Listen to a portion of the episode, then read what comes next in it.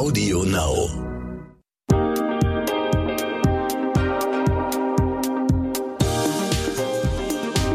Und herzlich willkommen zur neuen Folge What the Finance. Mein Name ist Anissa Brinkhoff, ich bin Host dieses Podcasts. Seit sich unsere neue Bundesregierung aufgestellt hat, steht irgendwie das Wort Aktienrente im Raum. Und gleichzeitig damit auch der indirekte Hinweis darauf, dass unser bisheriges Rentensystem nicht mehr ganz ausreichend ist. Ich finde es super spannend, dass sich unser Rentensystem ändern soll und würde total gerne mehr darüber erfahren. Weil politisch momentan ja noch einfach gar nichts dazu beschlossen ist, spreche ich heute mit der Wissenschaft Wissenschaftlerin Professor Dr. Tabea Bucher-Köhn von der Uni Mannheim. Sie forscht nämlich seit vielen Jahren zu Rentensystemen, Finanzwissen und Finanzentscheidungen und kann uns deshalb die aktuelle Diskussion sehr gut erklären. Herzlich willkommen im Podcast, liebe Frau Bucher-Köhn. Hallo, guten Tag. Was bedeutet es eigentlich, wenn wir momentan über diese Aktienrente sprechen? Wofür steht dieses Wort? Was diskutieren wir da eigentlich gerade? Das ist eine interessante Frage und aus meiner Sicht ist es im Moment auch gar noch nicht so hundertprozentig klar, was wir eigentlich diskutieren. Ähm, da gibt es nämlich zwei Teile der Diskussion und ich glaube, die sollten wir voneinander trennen. Ähm, das eine ist, dass die FDP letztes Jahr einen Vorschlag gemacht hat zur sogenannten gesetzlichen Aktienrente und dieser Vorschlag umfasst eigentlich zwei Elemente. Das eine ist eine Teilkapitaldeckung der gesetzlichen Rentenversicherung. Das heißt, wir sprechen im Prinzip über eine Reform im Rahmen der gesetzlichen Altersvorsorge. Und der andere Teil ist ähm, im Prinzip ein, ähm, ein individuelles Rentensparen auf Aktienbasis oder auf Wertpapierbasis. Es ist nicht nur aktienbasiert, sondern allgemein eben äh, investitionsbasiert. Und ähm, das könnte man sowohl im Rahmen der gesetzlichen Altersvorsorge machen, so wie das in dem FDP-Vorschlag ist, aber das wurde auch schon im Kontext von ganz verschiedenen anderen Vorschlägen diskutiert, nämlich auch in der privaten oder in der betrieblichen Altersvorsorge. Und da kursieren dann zum Beispiel so Begriffe wie ähm, Bürgerinnen oder Bürgerfonds von den Grünen oder eben die Deutschlandrente, der Deutschlandfonds, die Extrarente, die von der Verbraucherzentrale vorgeschlagen wurden und so weiter. Die, die, diese ganzen Vorschläge lassen sich irgendwie alle so in diesen diesen Kontext Aktienrente stellen.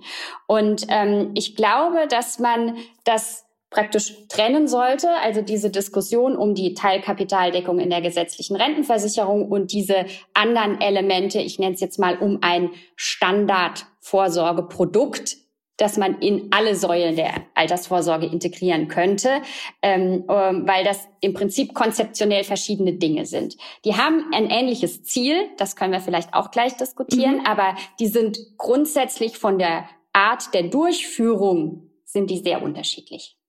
Warum ist denn diese Diskussion eigentlich so kompliziert und auch so ein bisschen ungenau? Also warum schwirrt dieses Wort Aktienrente im Raum und dann gibt es, also müssen Sie eigentlich erstmal klarstellen, dass es doch so viel komplexer ist als nur so, nur so ein Konzept, was dahinter steht?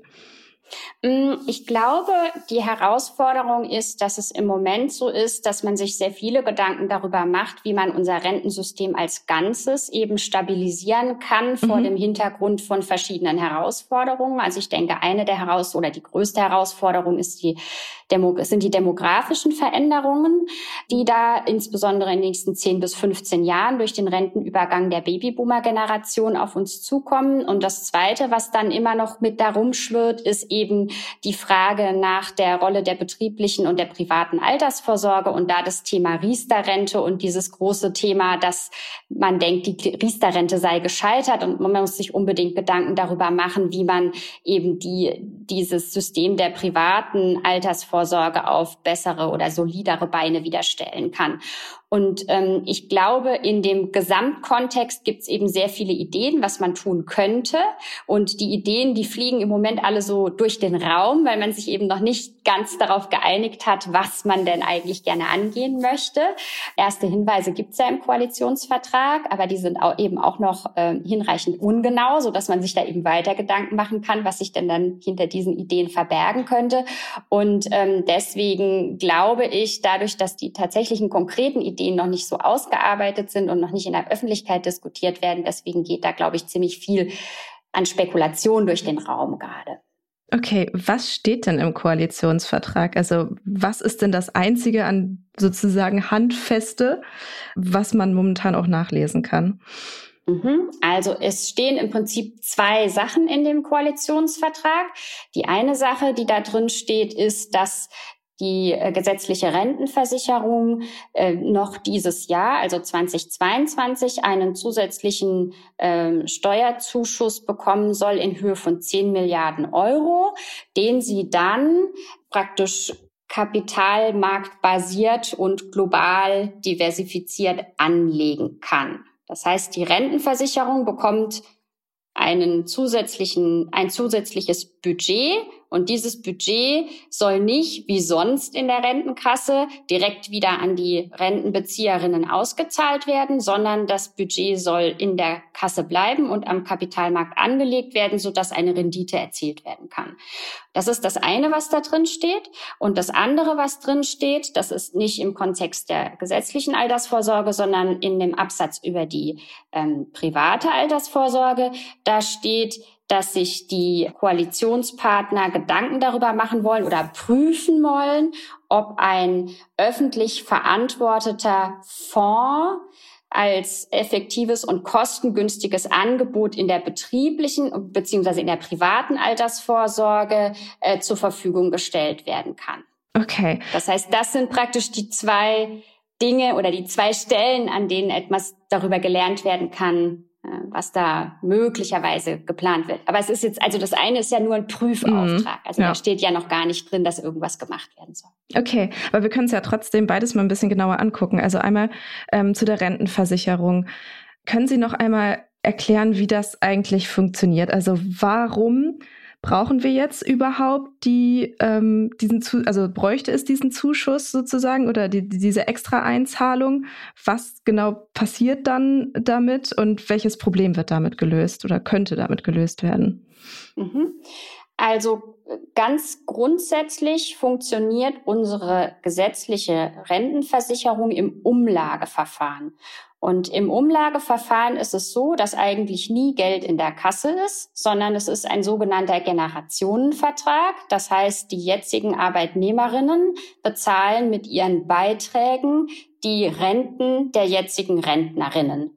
Und das ähm, äh, wurde in den 50er Jahren so umgestellt, weil man gemerkt hat, dass das ursprünglich im Kapitaldeckungsverfahren organisierte System im Prinzip nicht krisensicher genug war. Mhm. Das heißt, die Phase der Hyperinflation ähm, und die Phasen von den zwei Weltkriegen in Deutschland haben die Kapitalbasis von dem Rentensystem damals so stark erodiert, dass man sich in den 50er Jahren gedacht hat, dass es besser ist und stabiler ist, wenn man ein Umlageverfahren etabliert, so dass praktisch man nicht darauf angewiesen ist, dass das Geld langfristig stabil in der Kasse ist, sondern dass man gesagt hat, ähm, wir machen ein System, in dem die aktuelle arbeitende Generation praktisch durch ihre Beiträge die Renten der Rentenbezieherinnen und Rentenbezieher finanziert.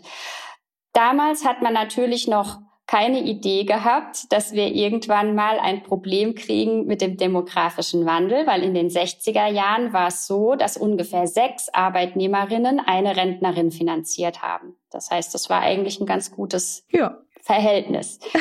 Heute ist es so, dass etwa, also aktuell etwa zwei Arbeitnehmerinnen eine Rentnerin finanzieren.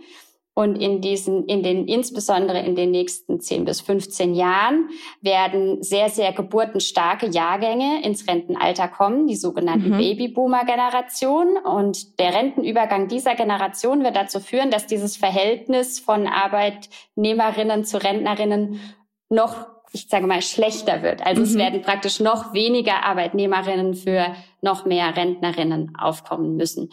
Und das stellt unsere, unser umlagefinanziertes System eben vor besondere Herausforderungen. Und das ist kein neues Problem. Dieses Problem wurde schon Mitte der 90er Jahre diskutiert. Okay. Und dann gab es ja auch schon eine ganze Serie von Rentenreformen. 2001 mhm. die Riester-Reform und dann auch 2004 wieder 2007 und so weiter. Also man hat sich schon sehr viele Gedanken darüber gemacht, wie man das Rentensystem stabilisieren kann. Aber man kam jetzt eben zu dem Ergebnis, dass die ganzen Entscheidungen, die da schon getroffen wurden, vermutlich nicht ausreichen werden. Mhm. Und deswegen muss man jetzt weitere Schritte überlegen, wie man eben die nächsten 10 bis 15 Jahre so hinbekommt, dass es eben nicht zu einer zu starken Belastung für die Beitragszahlerinnen wird, weil sonst werden die Beiträge immer weiter steigen, dass es ja. nicht zu zu starken Belastung von den ganzen Rentenbezieherinnen kommt, weil sonst werden die Renten zu stark absinken. Ähm, also das heißt, es ist ein wirklich schwieriges Dilemma und deswegen und fliegen da, glaube ich, auch so viele Ideen durch die Gegend, wie man sich überlegt, wie man da jetzt eine gute Lösung findet, die eben für alle Beteiligten tragbar ist. Und es klingt fast so ein bisschen, als wäre es eher kurz vor knapp mit diesem Problem, sich da jetzt eine Lösung zu überlegen. Ja, das ist so. Also das heißt, der, der Rentenübergang der Babyboomer oder der sogenannten Babyboomer-Generation, der, der startet praktisch dieses Jahr. Also die ersten Babyboomer gehen dieses Jahr in Rente und die geburtenstärksten Jahrgänge, das sind die Jahrgänge 1964, 65, die erreichen so um das Jahr 2030 rum das Rentenalter. Moment mal, dir geht das hier alles etwas zu schnell oder vielleicht auch nicht schnell genug, weil du dich schon ein bisschen auskennst in der Finanzwelt, dann habe ich einen Tipp für dich. Die Brigitte Academy Masterclass Finanzen. Unser umfassendes, flexibles Online-Video-Coaching-Programm, mit dem du deine Finanzen rundum regelst und langfristig nachhaltig in deinen Vermögensaufbau startest. In acht Wochen vermitteln dir vier unabhängige Expertinnen, unter anderem in Videos, Live-Sessions und virtuellen Kleingruppentreffen, alles rund um die Themen wie private Altersvorsorge, ETFs und Fonds, Geld in der Partnerschaft und sogar Immobilien und Krypto. Mit der Brigitte Academy Masterclass Finanzen entwickelst du deine ganz persönliche Vermögensstrategie und setzt sie um. Denn wir von der Brigitte Academy finden, finanzielle Unabhängigkeit verändert dein Leben. Du willst wissen, wie genau? Auf brigitte.de slash masterclass minus Rabatt 100 und die 100 als Ziffer ausgeschrieben, findest du alle wichtigen Informationen zur Masterclass, Timings und Tickets. Übrigens, die ersten 50 Teilnehmerinnen erhalten einen Rabatt von 100 Euro. Und jetzt weiter mit dem Gespräch. Das heißt, dafür braucht es jetzt diese Lösung, dass ähm, die Rentenversicherung einfach zusätzlich bezuschusst wird, damit wir irgendwie durch diese Zeit kommen. Und ist das dann eine mhm. Übergangslösung Ihrer Meinung nach?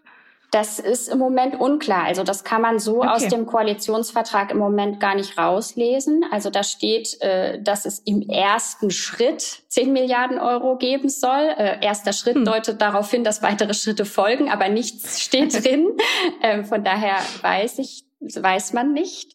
Also ich weiß es nicht. Äh, in dem äh, Vorschlag der FDP war es so, dass ursprünglich 20 Milliarden Euro geplant wurden und die waren auch für einige Jahre, also ich jetzt nicht mehr genau im Kopf für wie viele Jahre, aber es war auf jeden Fall 20 Milliarden jährlich, zumindest für eine Übergangszeit.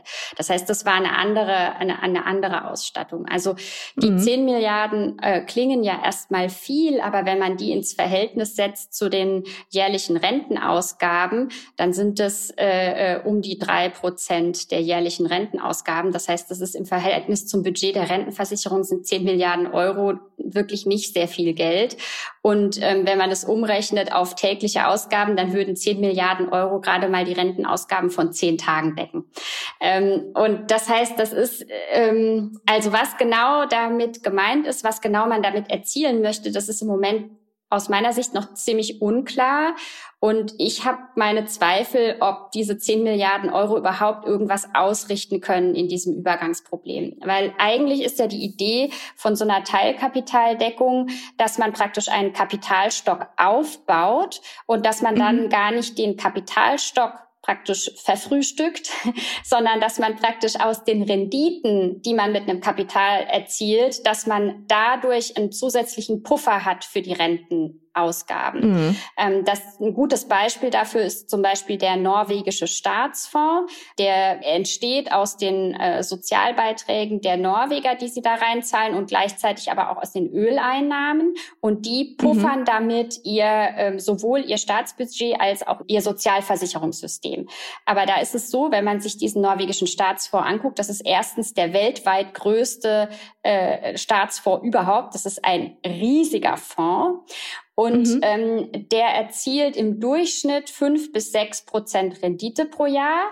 Aber die Entnahmen, die staatlichen Entnahmen sind gedeckelt auf drei Prozent. Das heißt, die Entnahmen mhm, sind okay. geringer als die Renditen und damit kann dieser mhm. Fonds praktisch dauerhaft ähm, größer werden und steht praktisch auch in der Zukunft noch zur Verfügung.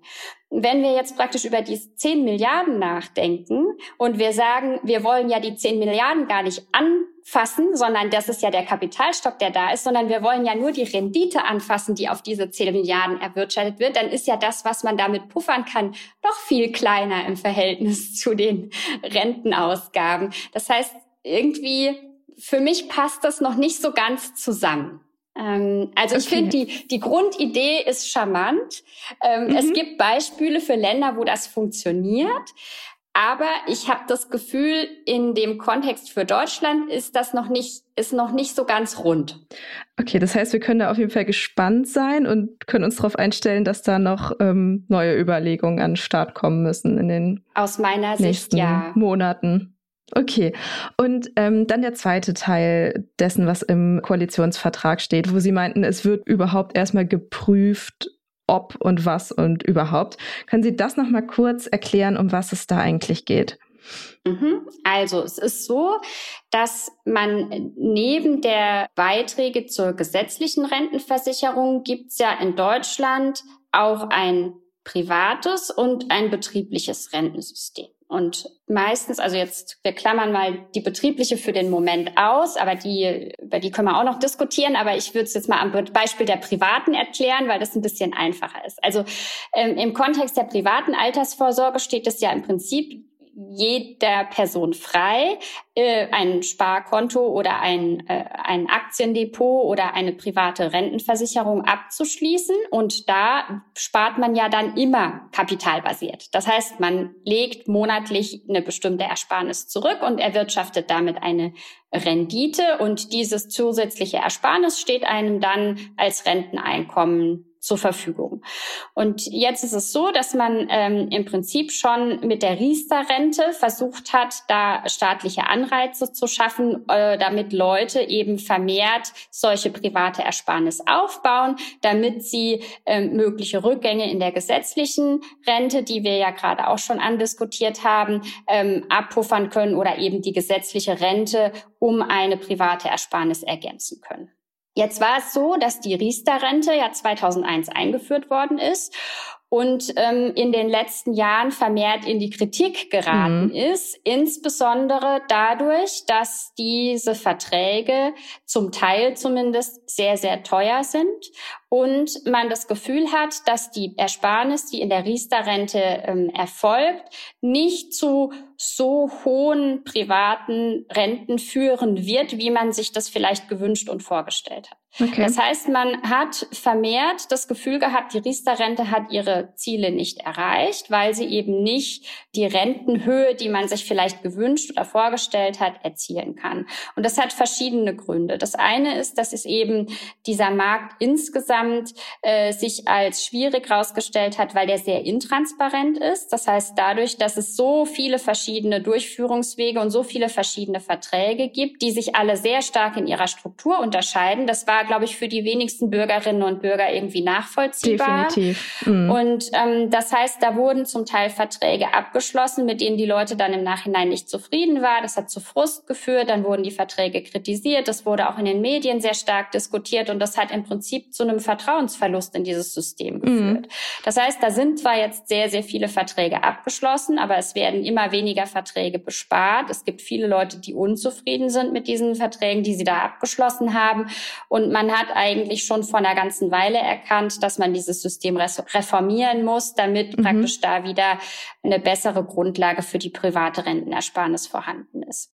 Ein anderes Problem, was entstanden ist, ist, dass dadurch, dass diese Verträge äh, sehr stark reguliert sind in der Art und Weise, wie das Geld angelegt werden kann, weil es ja diese Beitragsgarantien gibt. Das heißt, die ja. Anbieter müssen dafür sorgen, dass zum Renteneintrittszeitpunkt mindestens das eingezahlte Kapital wieder zur Verfügung steht. Das heißt, die haben eine sehr enge ähm, Vorgabe darin, wie das Geld überhaupt angelegt werden kann. Das heißt, sie müssen einen großen Teil des Geldes risikolos anlegen. Mhm. Und der risikolose Zins ist ist durch die Niedrigzinsphase immer weiter in den Keller gegangen, was dazu führt, dass praktisch immer ein größerer Teil des angesparten Kapitals jeden Monat in dieses risikolose Anlage fließen muss und immer weniger Geld in die gewinnbringende, äh, äh, renditeträchtige Anlage investiert mhm. werden kann, weil die natürlich risikobehaftet ist. Das heißt, mit einer gewinnbringenden Anlage kann man diese Garantie nicht erfüllen. Und deswegen ist man mhm. da in das Dilemma gekommen, dass praktisch die Zinsversprechen nicht eingehalten werden konnten und man da praktisch noch mehr in einer Klemme saß mit diesen Riester-Verträgen, dass man jetzt zusätzlich zu den zum Teil hohen Kosten auch noch das Problem hat, dass man im Prinzip gar keine Renditen mehr kriegt in diesen Verträgen. Und ähm, da kursieren jetzt schon seit ein paar Jahren verschiedene Vorschläge, wie man da ein besseres, transparenteres Produkt und ein kostengünstigeres Produkt möglicherweise mit auf diesen Markt bringen kann, was es eben wieder neu ermöglichen würde, für ähm, Menschen privat für ihre Alters, für ihr Alter vorzusorgen ähm, in einem Produkt, was leichter verständlich, transparenter, kostengünstiger, renditereicher und so weiter ist als die Riester-Rente. Und dieses, dieses Modell, da gibt es auch verschiedene Arten und Weisen, wie man das durchführen könnte, aber dieses Modell fällt auch immer wieder mal, wenn das Thema Aktienrente diskutiert wird, äh, weil man dann denkt, es handelt sich praktisch um so eine Art Standardprodukt oder eine Reform, die eben den, die Riester-Verträge letzten Endes betrifft. Also war auch mein Verständnis, ehrlich gesagt, was ich bisher gelesen äh, habe oder mir angehört habe, wenn ich das Wort Aktienrente im Kopf hatte, dann kam mir genau sowas genau. ähm, in den Kopf. Genau. Ist auch, glaube ich, so, aber wie gesagt, in dem äh, Vorschlag der FDP mit dem Titel gesetzliche Aktienrente ist letztlich beides drin, also sowohl die Teilkapitaldeckung als auch die äh, kapitalgedeckte private Altersvorsorge. Und ähm, im Koalitionsvertrag steht dieser Begriff Aktienrente überhaupt nicht drin. Okay. Und dieses, diese zusätzliche ähm, private Altersvorsorge, was da jetzt geprüft wird, gibt es da schon Ansätze, denen Sie uns erzählen könnten? Gibt es da Beispiele auch aus anderen Ländern? Also in welchem Stand der Diskussion ist man denn da überhaupt? Mhm. Also da ist es tatsächlich so, dass in Deutschland schon verschiedene Vorschläge auf den Tisch gelegt wurden die sich alle letzten Endes in Details unterscheiden, aber im Grunde genommen die gleiche Grundidee haben. Und die Grundidee ist, dass praktisch ein bestimmter Anteil des äh, monatlichen Einkommens in ein Rentensystem eingezahlt wird, was kapitalbasiert funktioniert, und zwar in einen da unterscheidet sich's schon. Also ich nenne es jetzt mal äh, staatlich organisierten Standardfonds. Und mhm. die staatliche Organisation kann jetzt unterschiedlich aussehen. Also entweder es ist so, dass der Staat tatsächlich selbst die Anlageentscheidung trifft. Könnte mhm. sein. Es könnte sein, dass es eine staatliche Agentur gibt, die dann die Anlageentscheidung vergibt. Das heißt, das wird dann staatlich organisiert und überwacht, aber die Anlageentscheidung wird nicht staatlich getroffen. Es könnte aber auch sein, dass es praktisch vor, staatliche Vorgaben gibt dafür, wie so ein Standardprodukt aussehen muss. Und dann wird es über ein Vergabeverfahren an Investmentgesellschaften geregelt. Also das ist alles unklar. Es gibt verschiedene Möglichkeiten, gibt verschiedene Vor- und Nachteile für diese Möglichkeiten, aber ähm, letzten Endes die Grundidee ist, es gibt irgendein definiertes Standardprodukt, wo die Definition staatlich erfolgt. Ob der Staat es dann selbst umsetzt oder von Investmentgesellschaften um, umsetzen lässt, ist dann nochmal eine Ausgestaltungssache, die noch diskutiert und entschieden werden muss. Auch wenn das noch so gar nicht ähm, diskutiert und entschieden worden ist, klingt das für mich erstmal positiv und gut. Also ich finde es spannend, dass, äh, dass so etwas passiert. Wie bewerten Sie das aus Ihrer wissenschaftlichen Sicht und auch vielleicht mit Ihrer ganzen Forschung im Hintergrund? Also ich denke auch, dass das eine, gut ist, dass wir so eine Diskussion führen. Und ich glaube auch, dass es dringend nötig ist, dass wir über die Riester-Rente diskutieren und wie man diese Riester-Verträge oder wie man die, wie man den, den Markt für diese Riester-Renten ähm, wieder so gestalten kann, dass es auch, äh, dass die Menschen Vertrauen haben in dieses Produkt mhm. und da auch wieder Ersparnis gebildet wird und dass es auch ein, ein, ein System ist, von dem man glaubt, dass es in der Zukunft ähm, eben ausreichende Renten äh, bringen wird. Also ich glaube, es ist dringend nötig, dass man da praktisch sich ein ein frisches Blatt Papier nimmt und überlegt, wohin kann es denn gehen und was sind denn, was sind denn Systeme, die vielleicht auch in anderen Ländern funktioniert haben. Also grundsätzlich finde ich die Idee der Riester-Rente ähm, war mit Sicherheit nicht falsch. Also die Grundidee, dass man eben kapitalgedeckt äh, vorsorgt, ergänzend zur gesetzlichen Altersvorsorge, das ist, das halte ich immer noch für den richtigen Ansatz. Ähm, dass man auch sagt, man hat ein Mehrsäulensystem der Altersvorsorge, das sich aus verschiedenen äh, Systemen speist, halte ich auch immer noch für absolut richtig. Aber die Art und Weise, wie die äh, Riester-Rente ausgestaltet wurde, hat uns eben in den letzten 20 Jahren gezeigt, dass es danach besser Verbesserungsbedarf gibt. Und ich denke, damit sollten wir uns auseinandersetzen. Gibt es eigentlich auch Kritiker von dieser Diskussion, die einfach sagen, wir sollten da, also ist doch alles super so, auf gar keinen Fall haben wir da jetzt Diskussionsbedarf? Mm, nee, das glaube ich nicht. Also ich glaube, es gibt aus allen Richtungen äh, im Prinzip äh, die Not oder wird die Notwendigkeit erkannt, dass man da handeln muss und dass mhm. es da eine Reform geben muss. Aber der, der Streit entsteht natürlich dann bei den Details. Also ich glaube, die ja. Grundideen darüber, wie das am Ende ausgestaltet werden soll, die unterscheiden sich doch sehr stark. Ähm, und ich glaube, da wird es jetzt drauf ankommen, ähm, äh, welche Vorschläge tatsächlich auf dem Tisch landen und, und was man dann da im Detail diskutiert. Mhm. Ich denke, ja, also da letzten Endes ist es so, man ist sich darüber einig, dass da was getan werden muss. Aber die Art und Weise, wie da etwas getan werden soll, ist aus meiner Sicht im Moment noch nicht klar. Okay, es, es, es bleibt einfach spannend. Also als, ähm, sagen wir mal, Rentenbezieherin oder als äh, Person, die eventuell solche Angebote nutzen würde, ist es so witzig, was solche Diskussionen mit einem macht. Man bezieht das ja sofort automatisch auf die eigene Person und denkt, stellt sich dann so Fragen wie, ist das dann verpflichtend? Ähm, wie sieht das aus für mich? Wie viele Prozente von meinem Gehalt gehen da ein? Welche Ausgestaltungsmöglichkeiten habe ich? Wie sicher ist denn das Ganze? Aber diese ganzen Fragen muss ich jetzt eigentlich zurückstellen und einfach ja. mir sagen, Genau, also das äh, genau diese Fragen, äh, die sind im Moment noch nicht beantwortet. Tatsächlich steht ja im Koalitionsvertrag im Moment nur ein Prüfauftrag.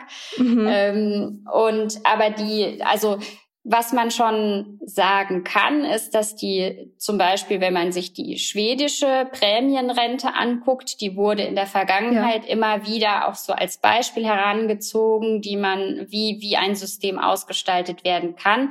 Da werden, ähm, wenn ich mich jetzt richtig erinnere, zweieinhalb Prozent der Beiträge zum Rentensystem werden da angelegt.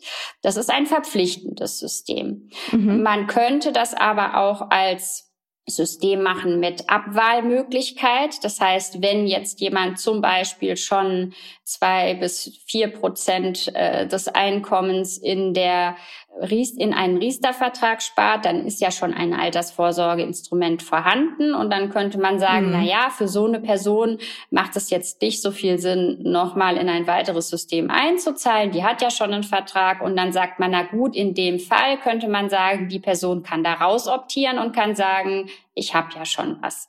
Also, dass man praktisch so überlegt, wie kann unser bestehendes System, weil ich meine, ich habe jetzt vorhin gesagt, man würde sich an ein weißes Blatt Papier setzen. De facto ist es ja nicht so, dass man sich an ein weißes Blatt Papier setzt, sondern wir haben ja bestehende Systeme und man muss gucken, wie man jetzt so ein, eine Reform oder ein neues System in die bestehenden Systeme integriert, so dass da keine Konflikte gibt, auch keine Doppelbelastungen und so weiter.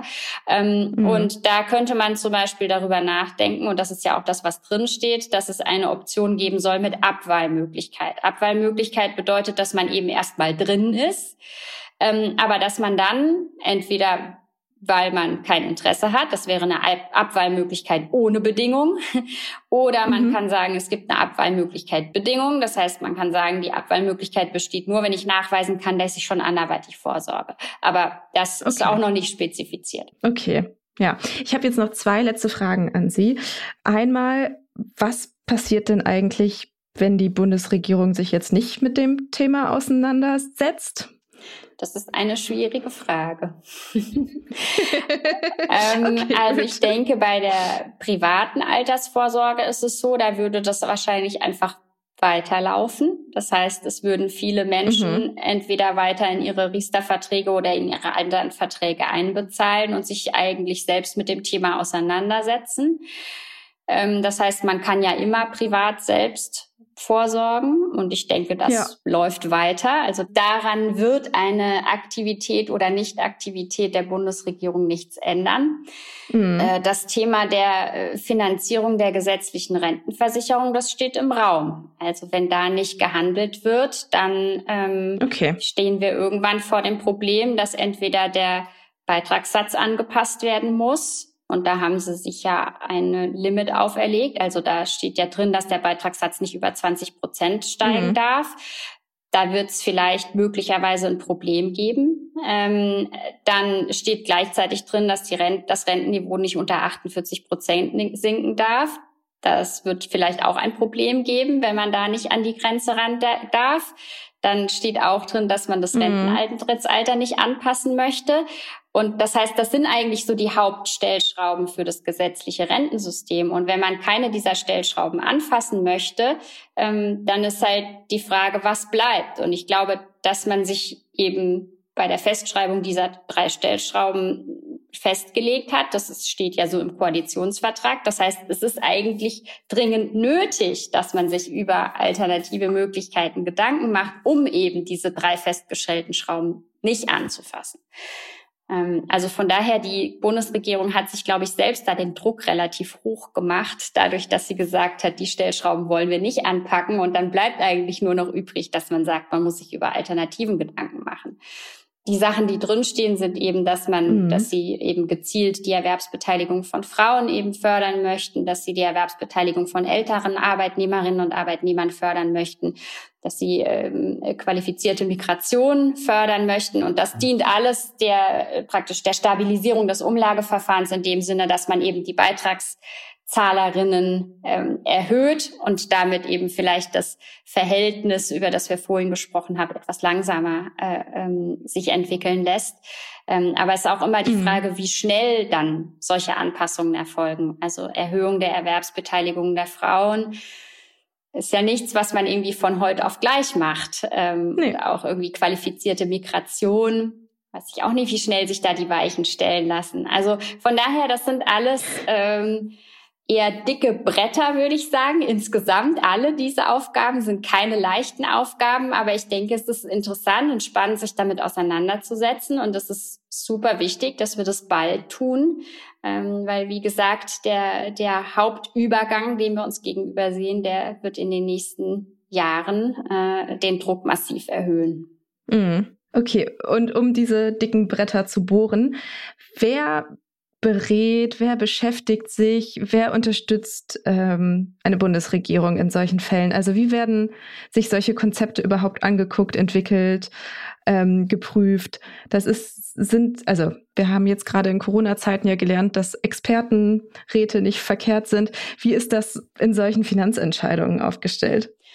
So, das erfolgt im Prinzip ähnlich. Also es ist so, dass praktisch Ideen im Raum stehen und die werden dann äh, wissenschaftlich geprüft. Und dann äh, gibt es verschiedene Gutachten, die diskutiert werden und dann letzten Endes die Entscheidung darüber, was dann implementiert wird und wie es implementiert wird und was man da auch für einen Policy Mix zusammenstellt. Das sind dann politische Prozesse, die eben von äh, den den Interessen der Parteien, die dann äh, in, in der Bundesregierung sind, äh, gegeneinander abgewogen werden und wo man dann zu einer Kompromisslösung kommt. Okay, das heißt, wir warten einfach oder machen uns gefasst auf einen längeren Prozess, der spannend bleibt und wo es wahrscheinlich zu ähm, heftigeren Diskussionen in sämtliche Richtungen gibt. Und ähm, ja, wer weiß, für wie viele Podcast-Folgen das auch nochmal ein Thema wird. ich danke Ihnen für Ihre Zeit. Ich habe wirklich viel gelernt in dem Gespräch. Danke ebenfalls. Das war sehr interessant ja, es bleibt spannend, würde ich sagen. Es bleibt spannend, auf jeden Fall. Ähm, Wenn es von euch noch eine Frage oder Anmerkungen gibt, dann schreibt mir doch einfach eine Mail an academy.brigitte.de oder einfach direkt auf Instagram. Ich freue mich von euch zu hören. Bis zur nächsten Folge.